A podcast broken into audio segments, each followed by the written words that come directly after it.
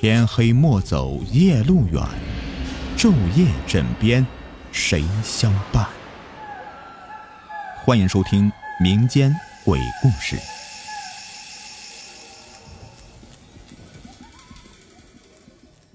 今天来讲一个山村鬼故事。这是一个不算恐怖的灵异故事，距离现在快十年了吧。那是我刚上中学，一天放学回到家，奶奶告诉我说：“你表哥的二伯死了，等下我们去看看。”我一惊啊，表哥的二伯不是一个很精神的人吗？才四十出头啊，在镇上开了一家百货店，我以前经常去他家店里买东西的。我忙问奶奶怎么回事原来，那天早上他二伯去上班，到了第二天都没回来。平时都是当天晚上就该回来的，不过他家人也就没当回事儿，心想着可能是有事去了回不来。不过怪异的是啊，接下来的一两个多月都没见到人，家里人都慌了，就到处去找，但怎么都找不到。无奈只好报警说人失踪了。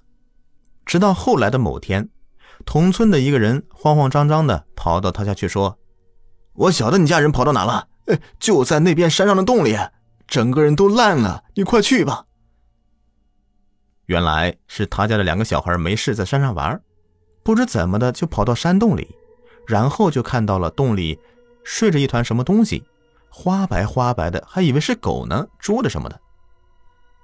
走近一看，原来是个人。还认识，小孩管他叫二叔，整个人身上都爬满了蛆，发出阵阵的恶心的臭味，于是就吓得两个小孩赶紧跑回家告诉大人。后来他家人去领尸，根本就没法抬，整个都烂掉了，用手一碰，肉都往下掉，那肉都是稀的，满身的蛆还长了一层绒绒的白毛。最后没有办法，只能在地上铺一块布，用钉耙那么一点一点的往后勾，勾到布上，再一裹，用这个布做的担架抬回去。令人费解的是啊，他为什么会死在那个洞里呢？不是抢劫，因为他身上所有的东西都还在，什么手表啊、钱包、公文包都没有被翻动过的痕迹。他在外面也没跟谁结过仇啊。据老人传说，是晚上在半途中被鬼给迷了。我们那儿是湘西的一个边陲小镇，听我奶奶讲，说几十年前那才叫恐怖呢，这怪事儿天天都有，时时都能碰上。那时候还没有公路，全都是羊肠小道，周围大片大片的茶树，一到晚上，只要你往那里走一遭。在茶树林里啊，嬉闹声、怒骂声不绝于耳，丢泥石、沙土的茶柳狂摆乱扭，甚是吓人。好在那里的人呢，都已经习惯了，并不觉得有何不妥。记得有一次，我叔说，他是个屠夫，他说那天我赶场回来，到仙人洞，这是山的名字，到那里的时候，我掏出一支烟准备点上。抬头的瞬间，就瞥见那山坡上好似有个人。仔细一看，可不是嘛，一个中年妇女，原来是同村的，姓石，叫石英娘。估计那时候她应该是在山坡上砍柴。我叔说，我见她一步一步的往前走，目光空洞涣散，整个人好似迷糊了一般。可她前面不远处就根本没有路了。只有那几十米高的悬崖呀！我意识到不好，他可能要自杀，不过也容不了我多想，急忙喊道：“石英娘，你搞什么？你做啥傻事来？”说着话，人也没停，风一般的向他跑去。且说着，石英娘浑浑噩噩的，昏昏沉沉的，并不知道此时他在干什么。本来意识空灵，忽听到远处如炸雷般的响起自己的名字，轰然惊醒。一看，这脚下是万丈悬崖，再往前多迈一步，便也就香消玉殒了。事后有人问他怎么回事，咋那么想不开呢？啊？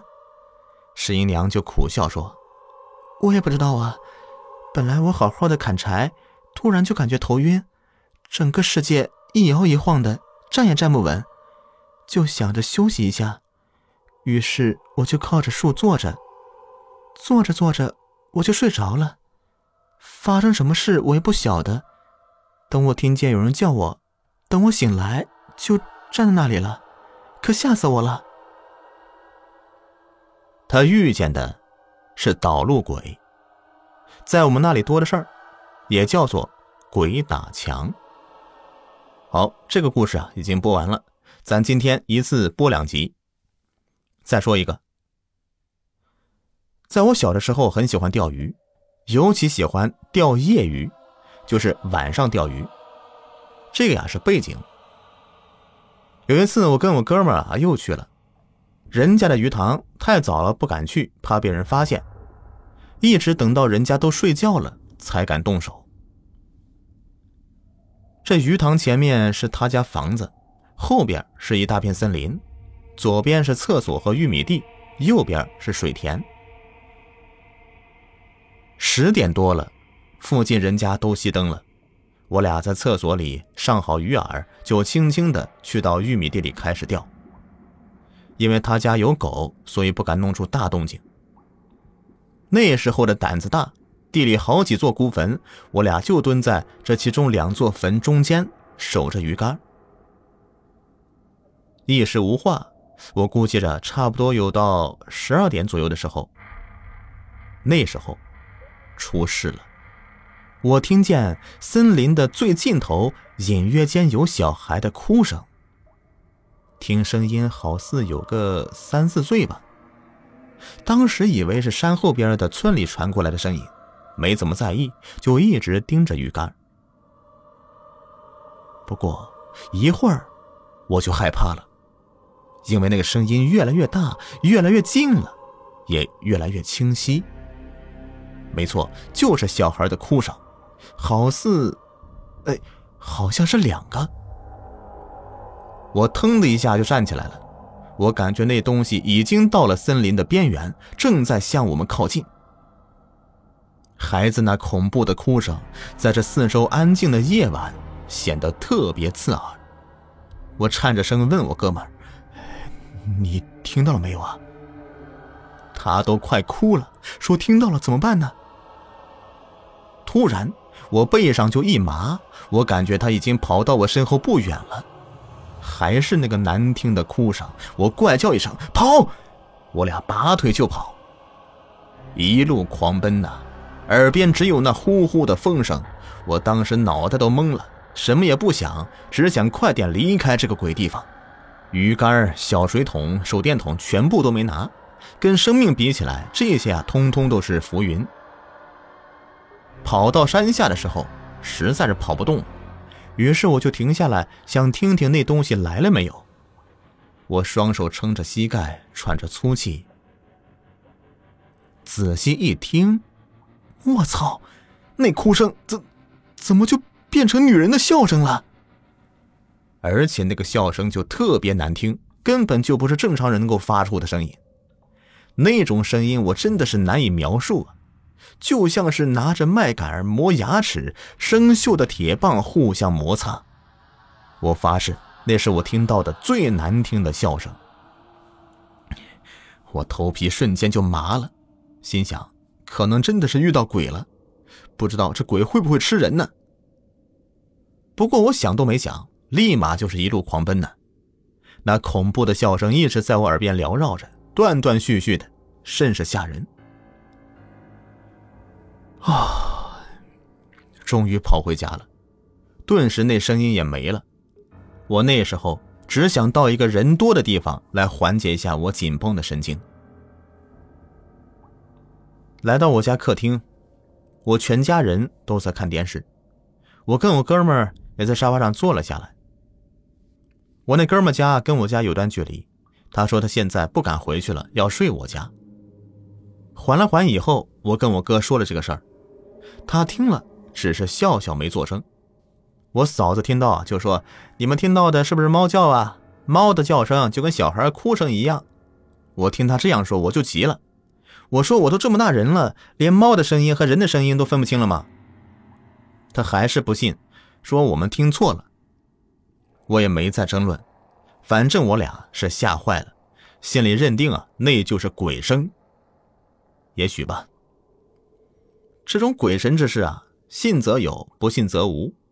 从那以后，我就再也没去夜钓过鱼，直到现在。好，今天的两个故事就播完了。另外，喜欢听悬疑推理故事的朋友，可以来我主页找到《宁渊之谋》这本书收听。作者是陈猛，也就是我早期专辑《夜谈》系列故事的作者。听过那本书的朋友一定知道他。十五至二十集是一个案子，极度的烧脑体验，犯罪者的人性比鬼还可怕。欢迎大家前来收听啊！